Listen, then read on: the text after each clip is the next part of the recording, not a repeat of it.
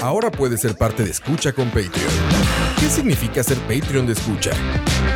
Todos los suscritos al Patreon de Escucha tendrán acceso exclusivo a nuestros programas una semana por adelantado y horas después de su transmisión en vivo. Tendrán acceso exclusivo a los programas en vivo en video a través de YouTube. Tu nombre será mencionado en nuestros programas. Y para los Patreon Premium tendremos un artículo de escucha, como gorras y tazas como los que utilizamos en los programas. En Escucha, nos esforzamos mucho por darte contenido variado, divertido, informativo y opinión sin filtros ni censura. Ahora, tú puedes ser parte de esto y ayudarnos a mantener el proyecto creando más y mejores podcasts, donde el más importante de todos es el escucha. Buenas tardes, buenas, bienvenidos a un nuevo Malas Decisiones. En este preciso momento estamos en Malas Decisiones número 55. Hoy no me acompaña Silvi, pero me acompaña un invitado de lujo. ¿Cómo estás, Alex? Hola, hola, Moiso. ¿Todo bien? Todo bien. Eh, les comentamos, bueno, hoy vamos a hablar de el Sistema Nacional de Empleo y nadie mejor que Alex para contarnos qué es el Sistema Nacional de Empleo porque eh, hubo mucha bulla en el momento en que se presentó, en el momento en el que, en el, que el gobierno de la República decide lanzar el, el, el programa, el Sistema Nacional de Empleo, perdón. Y eh, hubo mucha gente diciendo, es que ya contamos con la Agencia Nacional de Empleo, ya contamos con PRONAI, ya contamos con Busco Empleo, ya, ya contamos con un montón de instrumentos para que la gente encuentre empleo y según los críticos más acérrimos del gobierno funcionaban bien. Porque para estarse quejando que ahora hay un sistema nacional de empleo es porque lo que ya, ya funcionaba, creo yo. Pero al parecer no funciona. Entonces, eh, o funciona no a su máximo capacidad. Entonces, la administración Alvarado Quesada decide lanzar el Sistema Nacional de Empleo. Y entonces, Alex es una de las personas más metidas en el tema. Entonces lo llamamos y dijo que sí. Silvio no nos puede acompañar porque la jefa está fuera del, del país y está haciendo doble trabajo. Pero bueno, Alex. Eh, primero presentar a Alex. Alex es abogado, es, pro, es dice, eh, programador web o programador en general. No, soy técnico en informática. Técnico, Técnico- en informática técnico y por informática. ahí en algún momento me dediqué a eso y tuve alguna experiencia con desarrollo web. ¿Y qué más? soy abogado. Abogado y, Y- DJ. Y DJ. Y ya hace mucho no, pero pero sí durante un tiempo estuve ahí este bastante en mezcla. las- sí, sí, Sí, sí. por ahí cerca de las tornas. Y entonces, eh, con este currículum, Alex ha trabajado en varios lugares, no vamos a decir cuáles, pero ahorita estás llevando el tema del Sistema Nacional de Empleo, ¿correcto? Sí, bueno, llevándolo, llevándolo no, puesto Ujú. que di, somos un equipo de trabajo que estamos detrás del, del proyecto como tal del sistema, que, bueno, la- francamente un, un- un- sistema no es un programa, ¿verdad? Sino Ujú. más bien eh, un sistema por definición es algo muchísimo más amplio. Eh, habemos un equipo que es eh, multidisciplinario y es interinstitucional. Ahí, Ujú. digamos, está el Ministerio de Trabajo, está Limas, está Lina, que es donde yo trabajo propiamente. Em, y bueno, en fin, hay, hay diversas eh, instituciones que estamos por ahí y sí formo parte de ese equipo y particularmente me, me tocó estar en la redacción del, del decreto ejecutivo que, que al final fue firmado por el, por el señor presidente y, y con el que se cuenta ahorita y que está vigente. Entonces es como mi involucramiento ahorita con, con el proyecto. Em, no sé si, si entramos de una vez con, con el tema o si... Sí, entrémosle de una vez. Eh, ¿Qué es el Sistema Nacional de Empleo? Empezamos por lo básico. Sí, bueno, para empezar, eh, porque la gente, cuando el gobierno, cuando cualquier gobierno lanza algún tipo de iniciativa, lo primero que se tiende a pensar es el gobierno lanzó un nuevo programa o el nuevo lanz- el, gobi- el gobierno lanzó sí un, nuevo Los famosos bonos de vivienda. Sí, y- una cosa así. O sea, todo el mundo siempre relaciona cualquier iniciativa del gobierno con, eh, y con algún, con algún eh, programa en específico o, o algo así.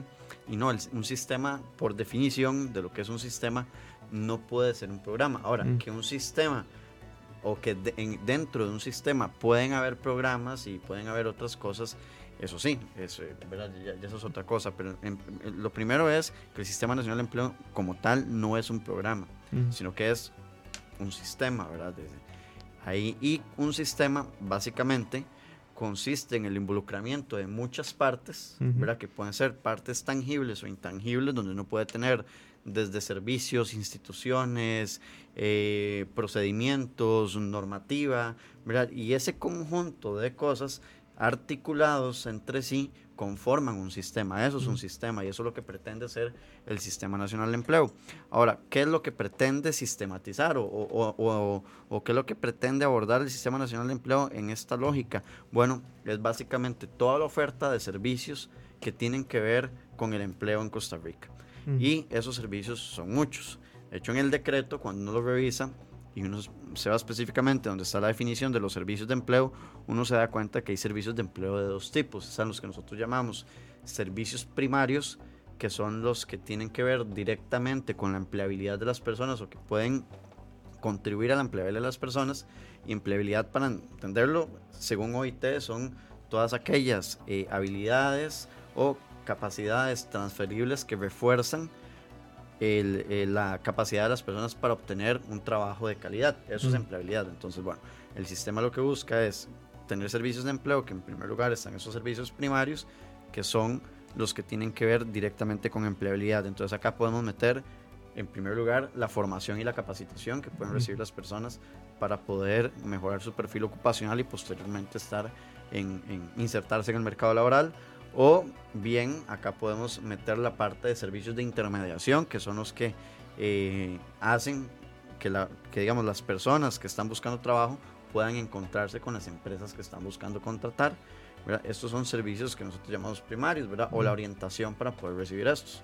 Luego están los servicios que nosotros llamamos servicios de apoyo. Y esto, los servicios de apoyo sí es un cambio bastante importante y que tiene que ver con cómo Costa Rica desea darle un mayor eh, énfasis a la inclusión social en la política de empleo, porque los programas de apoyo son, o los servicios de apoyo, perdón, son todos aquellos servicios que complementariamente a los servicios primarios ayudan a que las personas puedan realmente mejorar su empleabilidad o sus capacidades para el trabajo. Un ejemplo, ¿verdad? Si nosotros tenemos el caso de una persona que está en pobreza extrema, vos le puedes ofrecer eh, un servicio de formación y capacitación que si la persona, uno, no tiene los medios para pagarlo, ¿verdad? Y dos, no tiene los medios para poder pagar transporte, para poder pagar su alimentación mientras está capacitándose e incluso en algunos casos para la manutención de familia, ¿verdad? Todo ese tipo de cosas, esa persona por más que se le ofrezca un curso o una oferta de capacitación, no la va a poder tener entonces, los servicios de apoyo son eso, digamos, es, digamos son esos servicios como em, ayudas económicas, como em, becas, eh, servicios de red de cuido eh, y todo ese, digamos, ecosistema de servicios complementarios que podríamos meter ahí. Un ejemplo muy claro, digamos, lo tenemos con programas eh, de, de, tipo social o, digamos, como en lugar de programas, una estrategia. Pensemos, estrategia puente al desarrollo. Tenemos gente que está en condición de pobreza extrema. Esa población actualmente está recibiendo subsidios. Mm. Sin embargo, nosotros necesitamos que esas personas se formen, se capaciten para que puedan tener un trabajo y comenzar a ser autosostenibles. Pero si esas personas llegan, se les ofrece una oferta de formación y capacitación eh, y no tienen todo el otro conjunto de servicios, no van a poder llevarlo una de las situaciones que más se presentan incluso es de las mujeres, jefas de hogar. Eh, la mayoría de personas que están siendo atendidas ahorita en Puente del Desarrollo son personas que son jefas de hogar, mujeres jefas de hogar. Entonces, estas mujeres, si se les ofrece la formación y la capacitación, pero no se les ofrece red de cuido, difícilmente van a, a poder llevar, eh, digamos, un programa de formación o, de capacitación. Entonces, por eso es que nosotros en este esfuerzo que estamos haciendo, estamos incorporando los servicios de apoyo. Entonces, si hablamos de servicios de apoyo, eh, perdón, de servicios de empleo a nivel general, tenemos estas dos grandes áreas que son los servicios primarios y los servicios de apoyo. Ahora, ¿qué es lo que pasa? Que la mayoría de estos servicios, o básicamente todos estos servicios, los dan diferentes instituciones públicas. Entonces podemos hablar del Ministerio de Trabajo, podemos hablar del IMAS, podemos hablar del propio INA, de los Encinay, de la Caja Costarricense de Seguro Social. O sea, existen muchísimos servicios eh, que podemos meter dentro de esta bolsa de servicios de empleo. Entonces, como son tantos servicios, cada programa o cada servicio tiene su propia lógica, su propio modelo, sus propios requisitos. ¿verdad? Entonces, lo que busca hacer el Sistema Nacional de Empleo es poder articular toda esta oferta de servicios que son de diversas instituciones en una única lógica que se centre básicamente en la atención a la persona. Mm. ¿verdad? El problema es que actualmente lo que nosotros tenemos es un modelo que está basado en la lógica de cada institución, no en la mm. lógica de la persona. Entonces, si una persona necesita varios de estos servicios, básicamente tiene que ir de institución en institución para lograr conseguirlos. Es decir, la persona es la que tiene que apegarse a lo que la institución le dice. ¿verdad? Cuando lo que estamos buscando es darle la vuelta, ¿verdad? Y es que no sea la persona yendo de institución en institución, sino que la persona vaya a un único punto y desde ese punto sea que se le derive a los diferentes servicios que se ajustan a su perfil.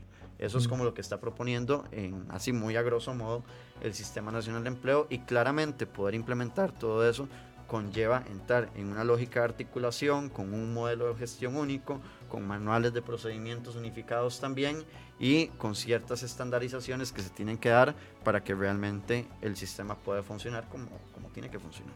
Ok.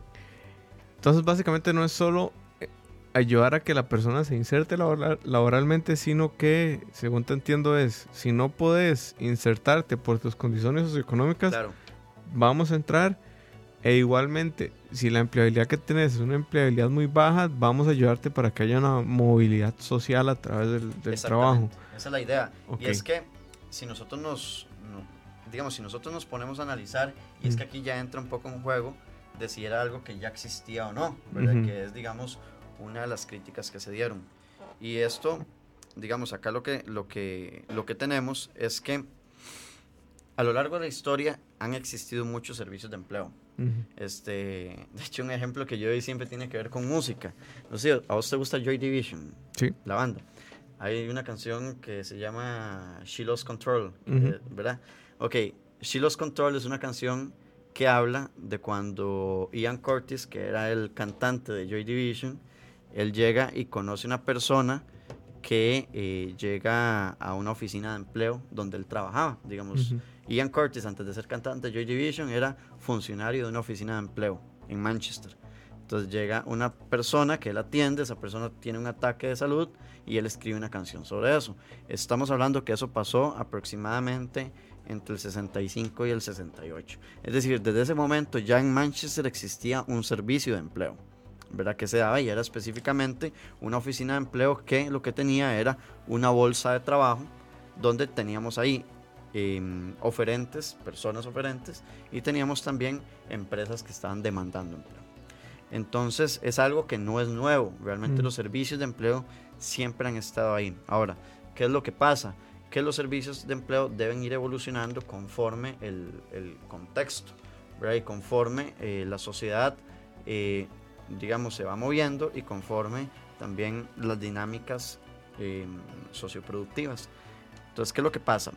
Hace, digamos, en los 60 el trabajo, la mayoría del trabajo era trabajo manual, era trabajo que no era tan calificado, era trabajo que independientemente de tu nivel de estudios, posiblemente ibas a encontrar algún tipo de oferta laboral, por cómo se desarrollaba la economía en ese momento, era más comercio, más, em, digamos, agricultura, más eh, el tema de manufactura, o sea, más, más trabajo manual, si se podría decir de alguna manera, y eso era, eso era lo que llamamos una economía más tradicional.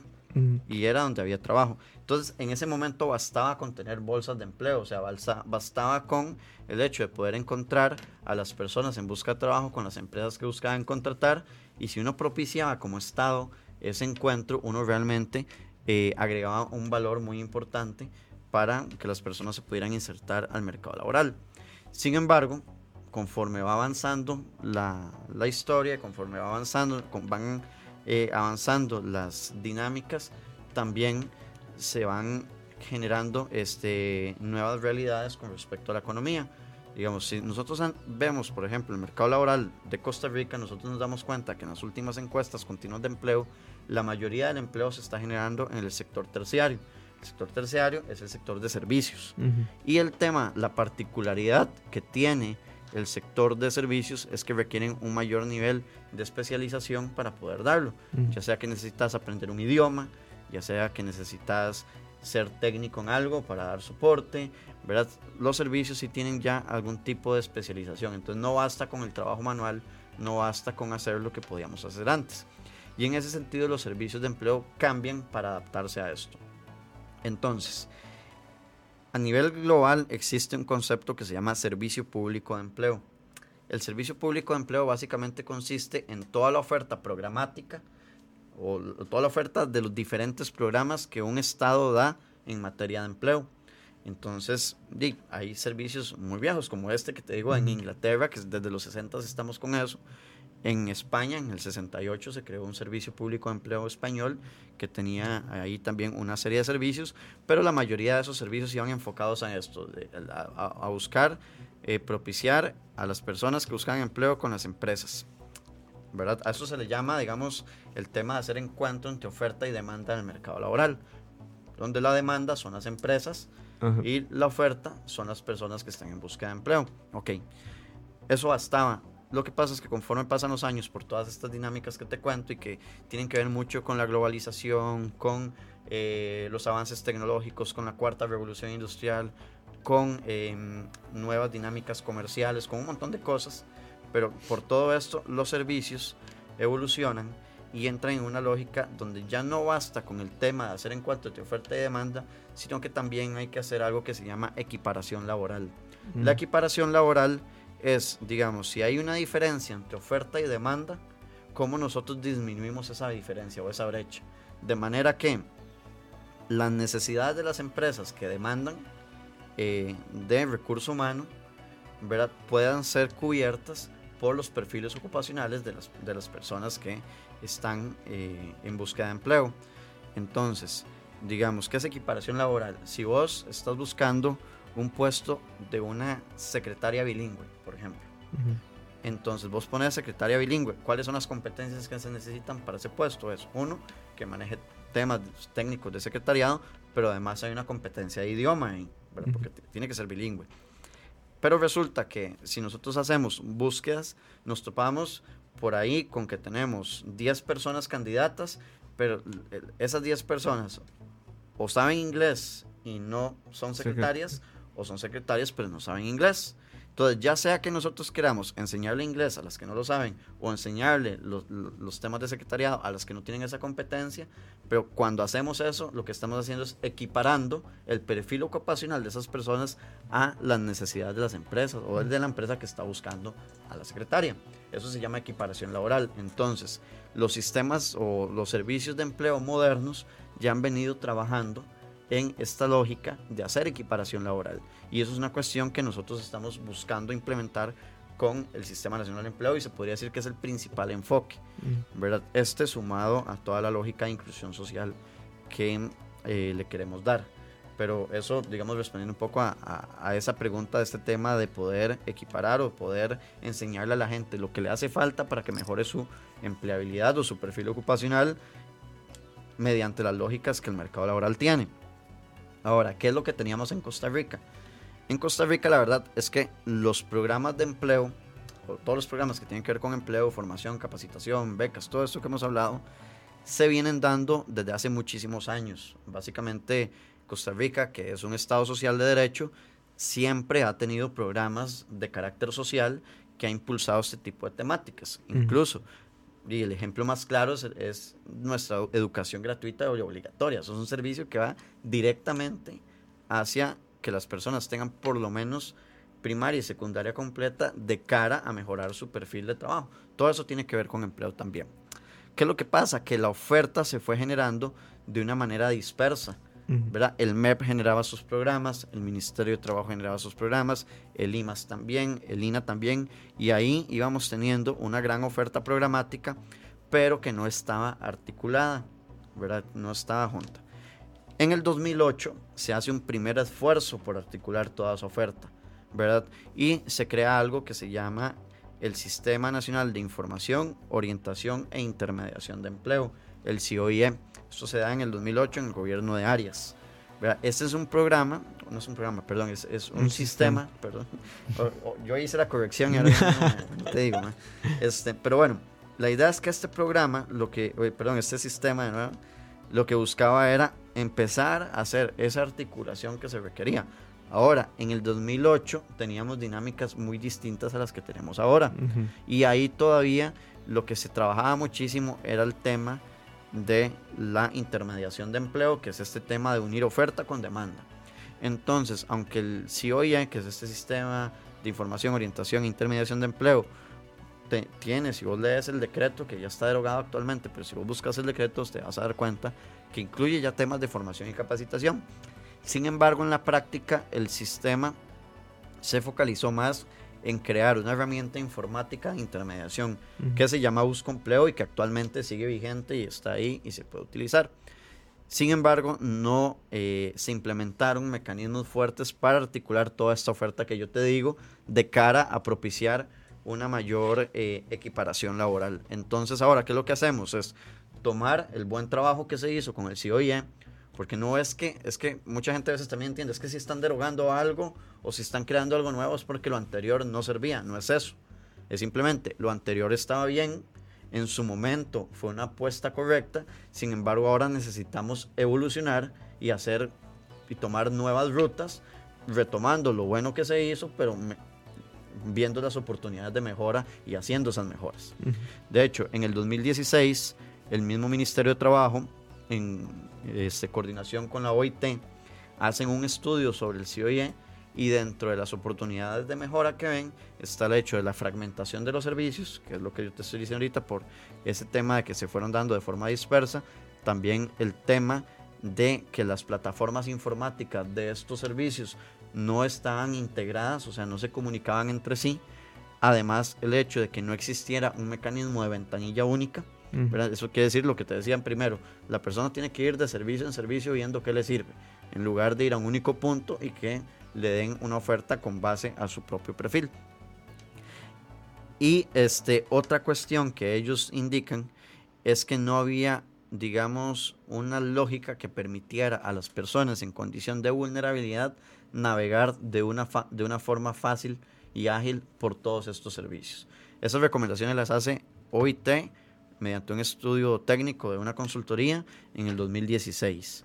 Luego, en el 2017, de cara al proceso de adhesión de Costa Rica a la OCDE, la OCDE lanza una serie de eh, recomendaciones en un estudio que, si mal no me equivoco, em, si mal no me equivoco, perdón, se llama em, Estudio sobre eh, Mercado Laboral y Política Social, una cuestión así era, no recuerdo bien, pero dentro de ese estudio del 2017, una de las eh, cuestiones que ellos señalan es que el, sistema, que el, perdón, que el sistema existente en Costa Rica en cuanto a empleo es un sistema que es fragmentado y además indican o hacen la recomendación de implementar un sistema de ventanillas únicas como el que tienen los países que integran la OCDE. ¿verdad? Y eso básicamente es algo que nosotros también tomamos en referencia a la hora de eh, construir el Sistema Nacional de Empleo.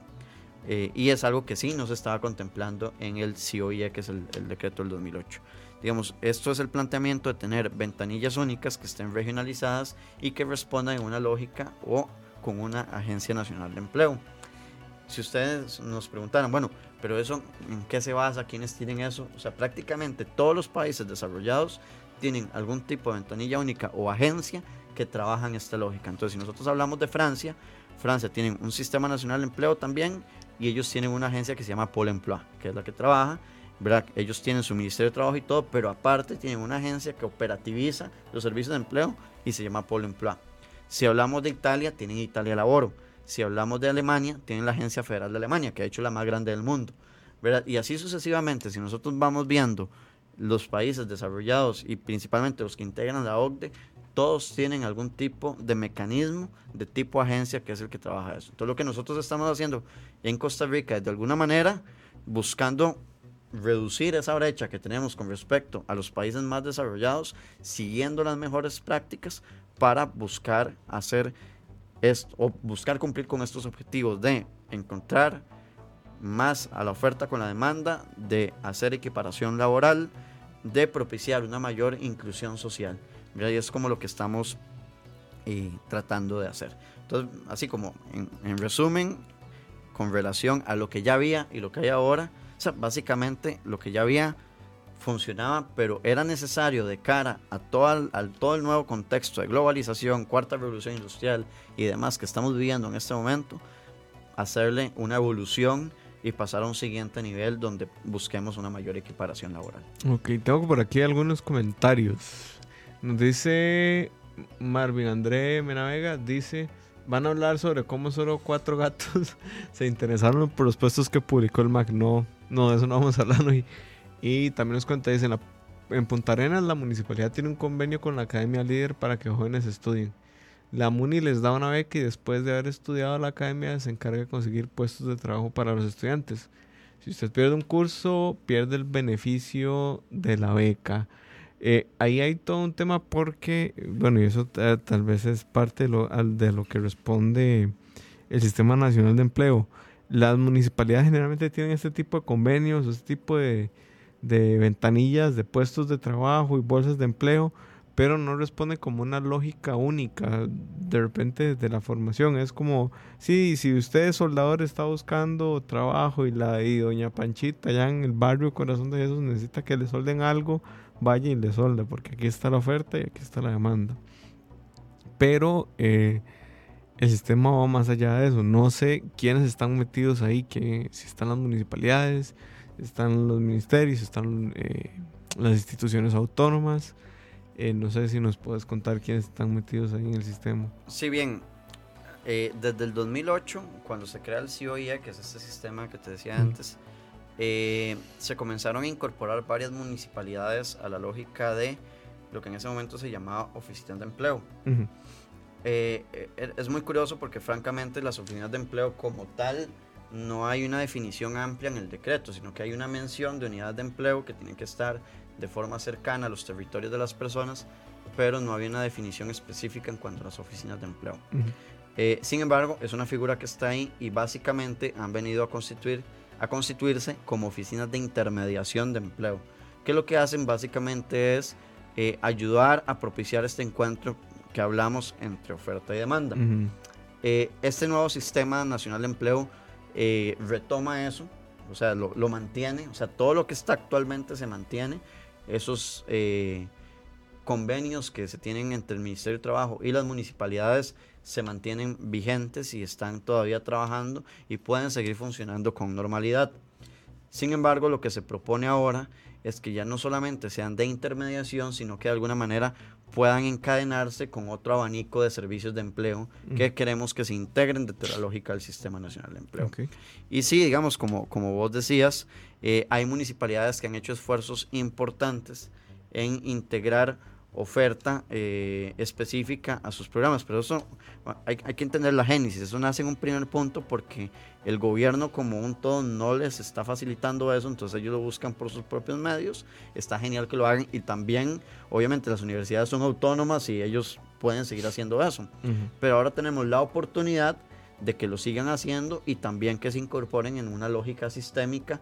Entonces, digamos, por ejemplo, si una municipalidad tiene un convenio con una academia, y hay una mm, beca para que estudie y después lo quieren integrar en, en, ya en un trabajo, pero digamos si la persona hay alguna carencia que tiene, como red de cuido por ejemplo, ¿por qué no pensar en que entonces está bien, la MUNI le ayuda con eso, pero podríamos ir más allá y buscar la forma de que la persona también pueda tener la red de cuido para que le sea más posible estudiar.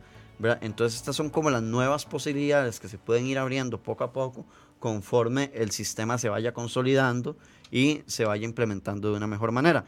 Claramente eh, no es, digamos, el estatus actual, o sea, el sistema es un sistema que está en ejecución y que poco a poco lo tenemos que ir consolidando, como dije antes, pero este tipo de lógica es la que busca, ¿verdad? De poder articular las diferentes opciones que se tienen y facilitarle a la persona el acceso a esas oportunidades. Ok. Eh, bueno, un saludo a la gente que nos está escuchando. Por aquí veo a Pompi, a Fuerza Pública. Saludos a la Fuerza Pública. a Kenneth, a Jorge, a Melk, a Diego, a Silvia, Silvia que nos puede acompañar hoy, a Alexander, a Pillsbury, a Cucaracha, a Pompi, a La Vila y a Luis Rosales. Dentro de la lógica del sistema, como digamos entendido como el conjunto de sus partes y demás, ¿dónde se han encontrado más trabas o más peros para que X parte se sume? O sea, ¿está en el personal administrativo o la trama está... Eh, la, trama, la traba está más del lado de este, la lógica de funcionamiento interna de cada organización. ¿En dónde, dónde está el, el, mayor, digamos, reto del sistema? Digamos, bueno, sí, sí hay varios retos. Eh, una, un reto importantísimo es el tema de que cada uno de los servicios de empleo que existen actualmente tienen sus propios requisitos, tienen sus propios procedimientos institucionales y tienen ya sus propias lógicas de trabajo consolidadas. El hecho de entrar con una nueva lógica que es sistémica y que busca integrar y estandarizar de alguna manera ciertos procedimientos pasa por tener que posiblemente, porque es algo que todavía no hemos llegado tan a fondo, pero posiblemente se tengan que hacer algunas, algunos ajustes para que todo pueda trabajar con mayor sinergia. Eso claramente es un reto súper importante que es muy operativo, pero que es trascendental para que esto funcione bien. Eh, otro que se tiene em, está relacionado a las plataformas informáticas institucionales. Y es que muchos de los programas cuentan con sus propias plataformas informáticas que dificultan la integración y en algunos casos eh, ni siquiera se cuentan con las plataformas informáticas, sino que em, de, se hacen las cosas a pie, se hacen con Excel, se hacen de esa manera y no con una base de datos, entonces eso complica el hecho de integrar porque claramente eh, el enfoque del sistema sí es apalancarse mucho en herramientas tecnológicas para poder lograr, lograr perdón, toda esa integración y lógica sistémica que queremos. Entonces, digamos, esos, eh, a, muy, a mi criterio personal, son los dos principales retos que he visto. Lo otro también es el, ¿verdad? Que eso ya tiene que ver con un tema más eh, cultural y es, digamos, el temor a las cosas nuevas.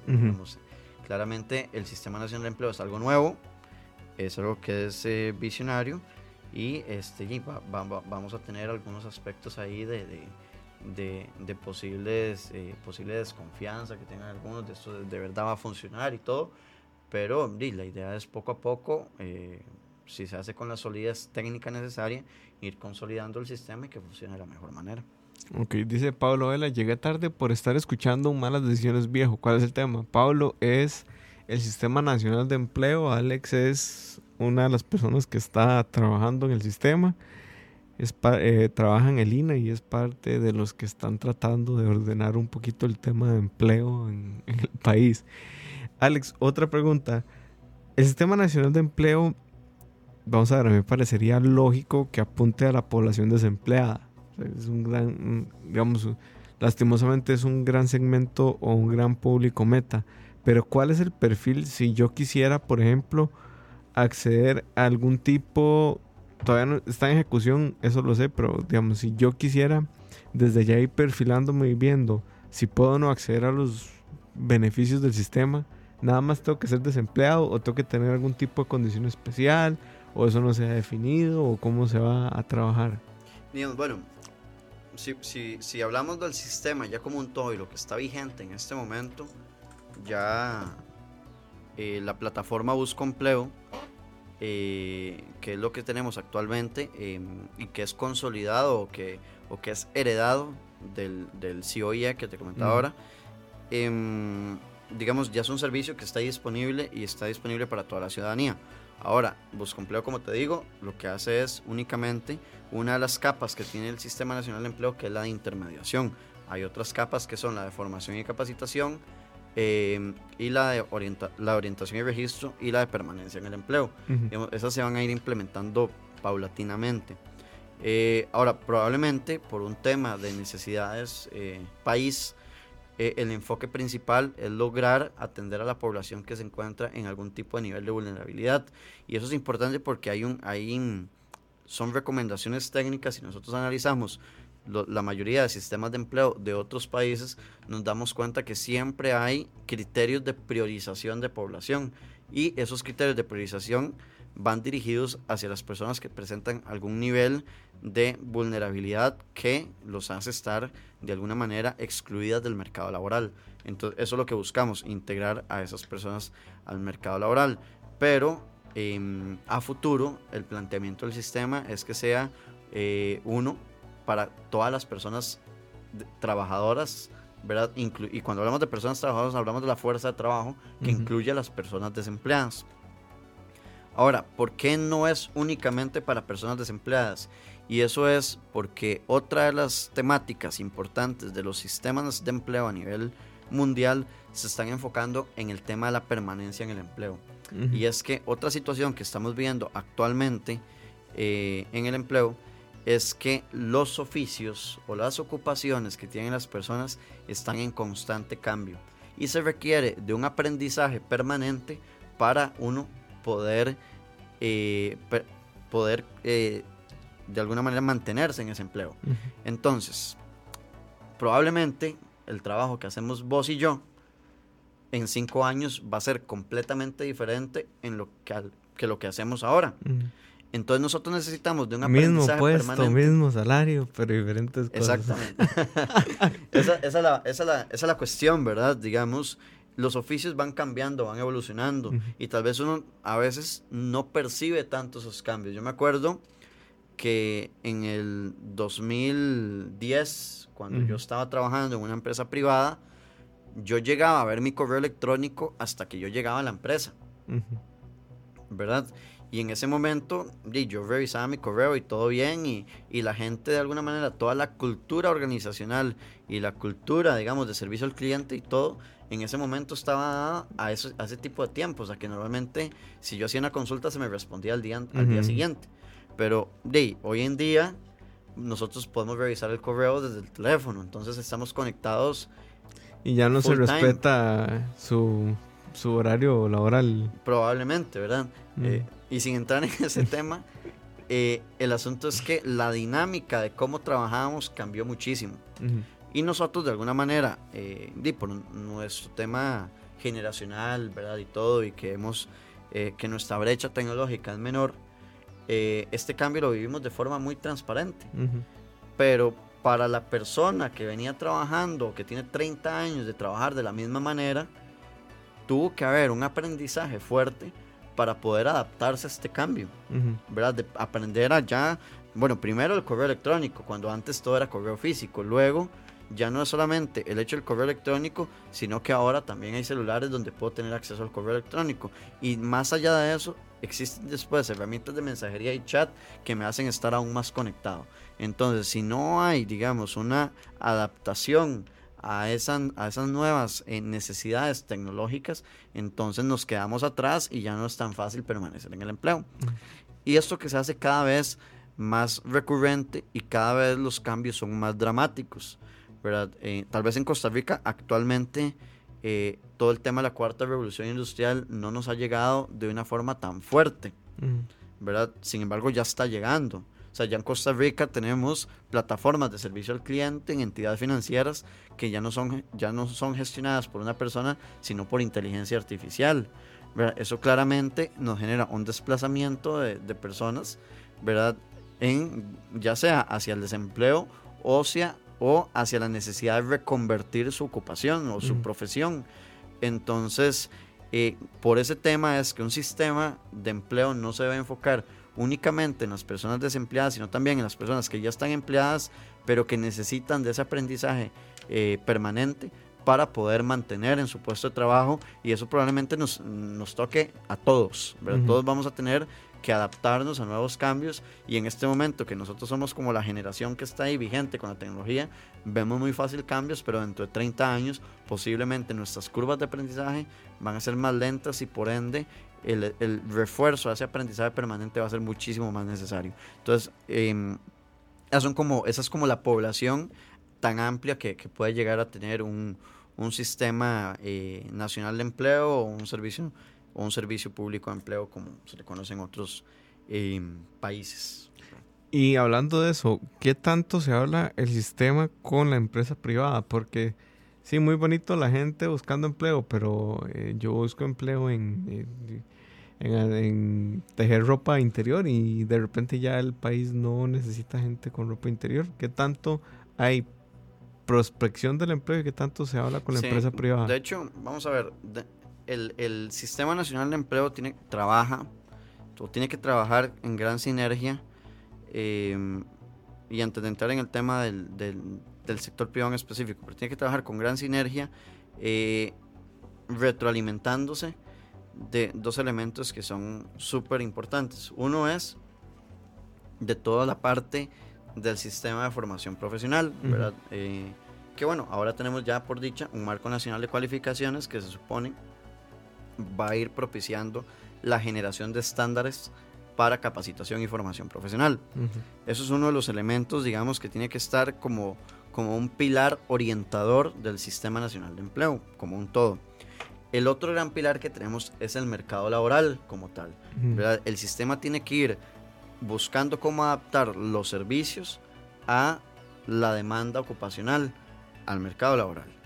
Y eso se hace, como bien lo decís vos, mediante ciertos ejercicios de prospección que bueno, es prospectiva, digamos, el, término correcto, pero sí es con, metodologías prospectivas, con análisis de demanda ocupacional, con estudios de vigilancia estratégica. Y con todos los instrumentos investigativos que tienen que estar ahí para poder orientar el sistema según lo que el mercado laboral requiere. Y eso involucra, digamos, una cercanía con el sector empleador, con el sector privado, que quien es el que al final genera los empleos directamente, y, eso es una cosa, una cosa importante, ¿verdad? Porque otro de los aspectos que se mencionó, y aquí me estoy saliendo un poco ya del tema, y me estoy yendo más hacia los mitos, ¿verdad? de, del Sistema Nacional de Empleo y a lo que pasó cuando se anunció, y es que el Sistema Nacional de Empleo no va a solucionar el desempleo en Costa Rica. Eso no, digamos, no... Ese no es el objetivo. Eh, no es objetivo. Su objetivo sí es contribuir para solucionar el desempleo, pero no es el único factor determinante. Y es que vamos a ver, eh, lástima que no está Chin, que es el, economista acá. Y el que hace los rants y por el que usamos esto. bueno, lástima que no está, pero vamos a ver, el mercado laboral, como todo mercado, tiene oferta y demanda, ¿verdad? Y eso es importantísimo.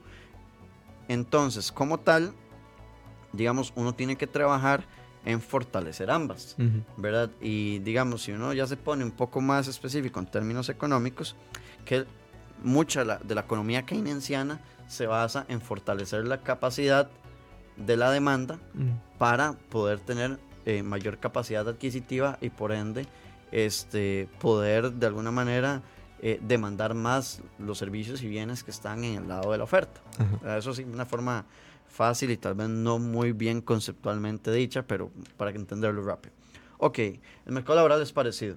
O sea, tanto se necesita tener una demanda fuerte, que el demand, la demanda son las empresas que demandan de capital humano, por eso se llama demanda. Entonces, tanto es importante tener... Su jefe, su jefe, muchachos. Exactamente, el jefe, eso es demanda ok, tanto necesitamos tener una buena capacidad de demanda, ¿verdad? Que aquí hablamos de crecimiento económico, de que las empresas sean competitivas.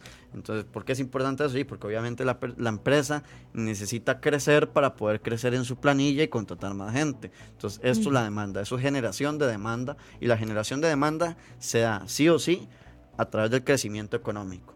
Entonces, si no hay crecimiento económico, di, estamos feos porque entonces no mm. vamos a tener cómo generar nuevos puestos de trabajo. Entonces, eso, eso es ese sector y ese no es el enfoque del Sistema Nacional de Empleo, porque el Sistema Nacional de Empleo no es un sistema que genere, eh, digamos, em, no, no, es un sistema que, que, se enfoque en el tema de empresariedad, de mm. capacidades empresariales, de todo ese tema.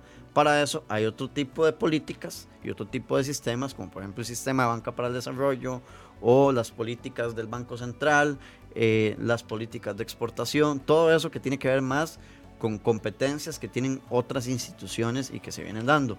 Pero es importantísimo y vital que el país eh, crezca a nivel económico para poder tener más empleo. Eh, según dice la OCDE, a un ritmo ojalá de un 6% de crecimiento del PIB anual ni ellos para que sea saludable. Sí, ni ellos están en eso, pero es, es lo que ellos indican que es un ritmo saludable de crecimiento del PIB. Ok, eso es un tema, eso es la demanda y eso tiene que ir por un lado. Ahora, en paralelo, nosotros tenemos que propiciar el fortalecimiento de la oferta. ¿Para qué?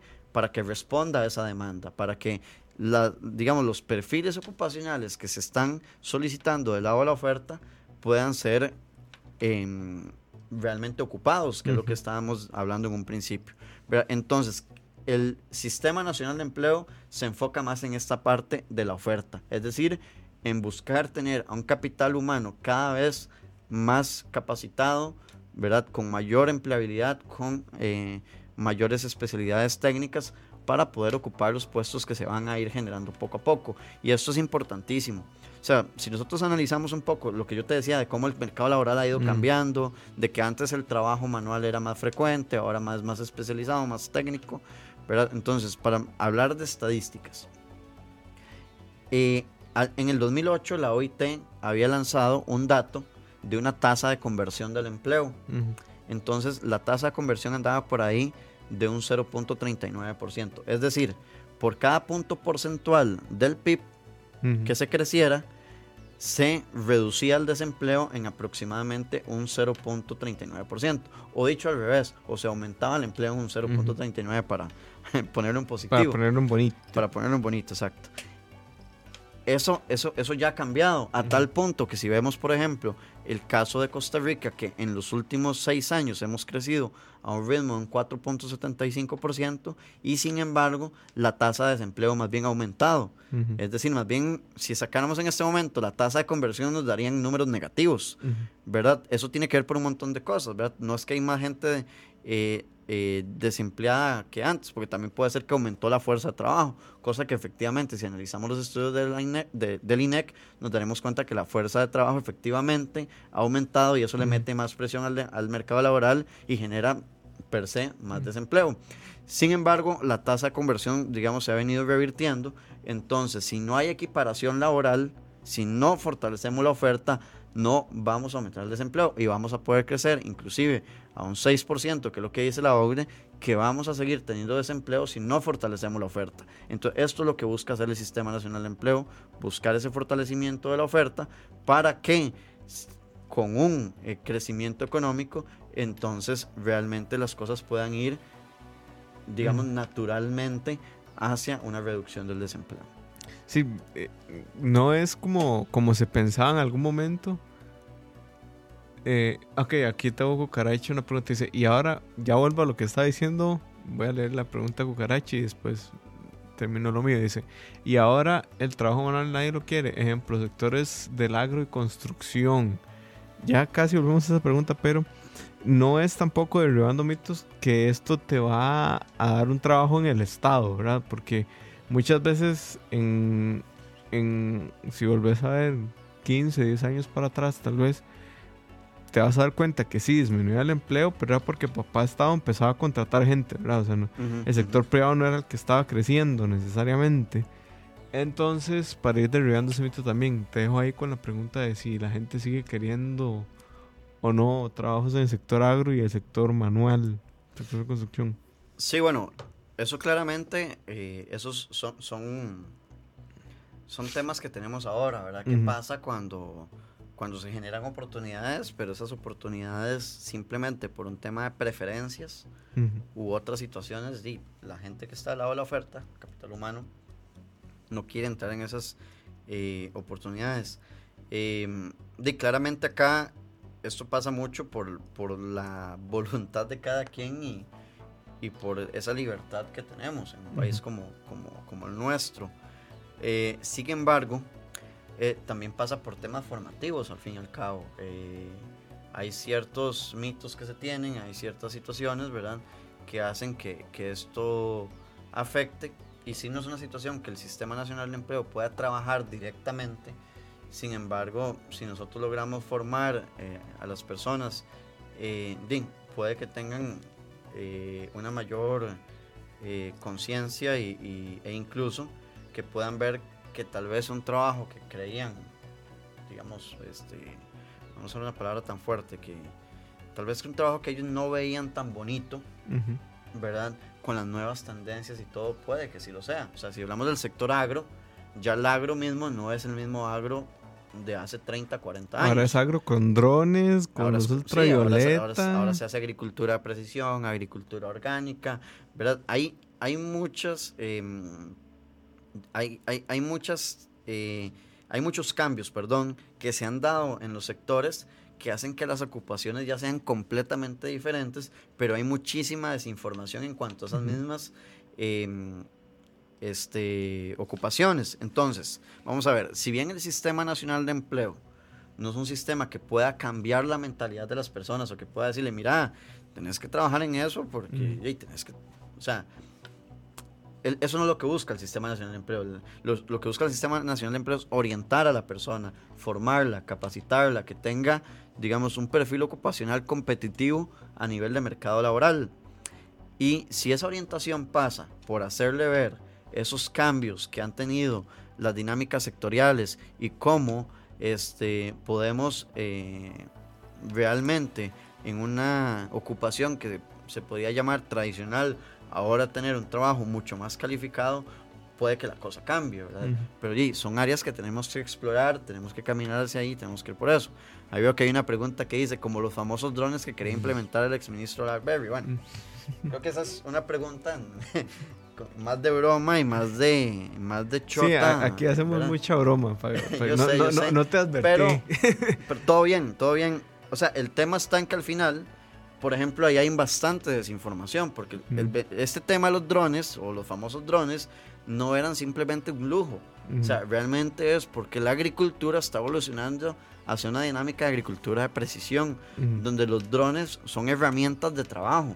¿verdad? Entonces, es el nuevo machete. Es el nuevo machete, la nueva pala, ¿verdad? Y si nosotros no evolucionamos hacia eso, y, francamente eh, nos vamos a quedar atrás como país y las mismas personas que ejercen la ocupación se van a quedar atrás también. Claramente no es lo que queremos. Pero bueno, al final es un buen ejemplo, ¿verdad? De cómo realmente tal vez las personas no tienen noción de que ahora la agricultura se hace con drones, entonces lo ven como un trabajo que no les gustaría hacer pero a ver si se les da información sobre lo que efectivamente harían y la cosa pueda cambiar. Yo francamente desconozco las condiciones de esos 40 mil empleos, pero son 40 mil, es una cifra importantísima. O sea, estamos hablando que el total de personas desempleadas anda por ahí las 267 mil personas y, es, y solo eso son 40 mil, o sea, eso ya mueve la aguja, ¿verdad? Pero no conozco las condiciones, pero también hay que informar un poco a la gente y orientarla más creo yo que eso es algo que sí busca hacer el sistema nacional. Sí, dice Pompi, sí, perdón, era en broma, tranqui, nosotros sabemos. Tranqui, tranqui lo vemos por el lado positivo. Sí, sí, no, no te preocupes. Eh, antes de despedirnos, vamos a saludar a la gente que hace posible este programa, a los Patreons. Un saludo para Alcides, Alex, Alfredo, Alan, Andrés, Andy, Anónimo Bob, Brandon, Caleb, Carlos, Cosme, Dave, David, Denise, Diego, Emanuel, Fabián, Fabio, Isaac, Jason, Johan, Jorge, los José como por 20. Josué Julio, Kenneth, Kevin, Killer, Cabargas, Cabote, Luis, Manuel, Mario, Martín, Marvin, Michael, Minor, Moya, Olive, Olman, Paulo, Pillsbury, Rafa, Ricardo, Sharon, Steven, por dos, Tao, Tony, Wesley y Joshua. Es la primera vez que los digo todos, yo creo. Pero bueno, Alex, muchísimas gracias por estar con nosotros. Eh, de verdad muy informativo el programa. Yo no sabía que estaban como en, en tantas cosas. Teníamos un programa, dice, yo tengo un ejemplo con los drones. Una finca bananera que no se puede recordar cuando se inunda, tuvo que comprar un don para revisar daños. Es un buen ejemplo. Pero bueno, hasta aquí más Decisiones 55. Alex, muchísimas gracias por venir, por acompañarnos, por ilustrarnos un poquito qué es el Sistema Nacional de Empleo, que tal vez la gente no lo, no lo conocía.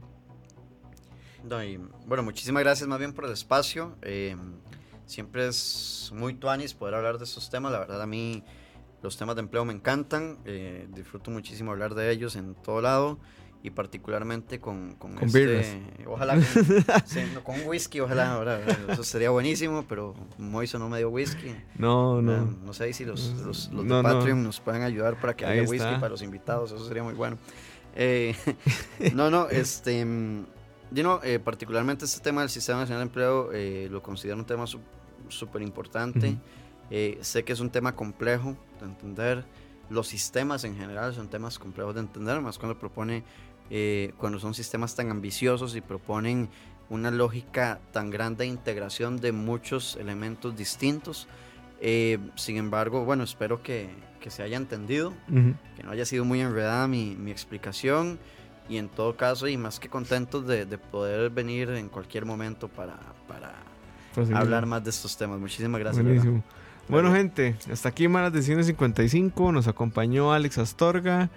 El tema fue Sistema Nacional de Empleo. Un abrazo. Nos vemos la próxima semana. Chao.